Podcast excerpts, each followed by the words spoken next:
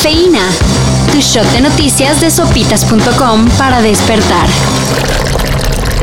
A la robusta lista de vacunas contra el COVID-19 hay que añadir una más. Pues la COFEPRIS autorizó el uso de emergencia del biológico fabricado en la India. Conocido como Covaxin. Esta noticia la dio el canciller Marcelo Ebrard, quien aplaudió la decisión de ampliar el menú mexicano de vacunas. Ya hasta parece tortería. La rusa, la gringa, la inglesa, la china y ahora la india.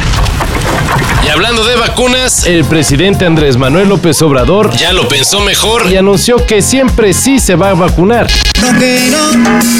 Apenas el lunes había dicho que no lo necesitaba, que porque tenía anticuerpos suficientes tras haber sido contagiado. Pero ya rectificó y dice que se vacunará en 15 o 20 días. Digo, por si estaban con el pendiente. Entra Juan Manuel en una persecución llena de valentía, de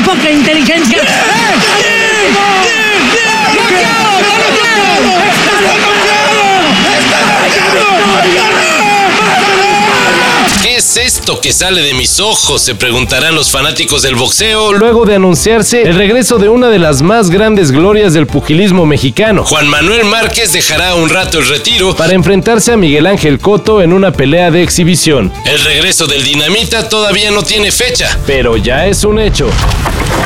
Y los White Stripes volverán.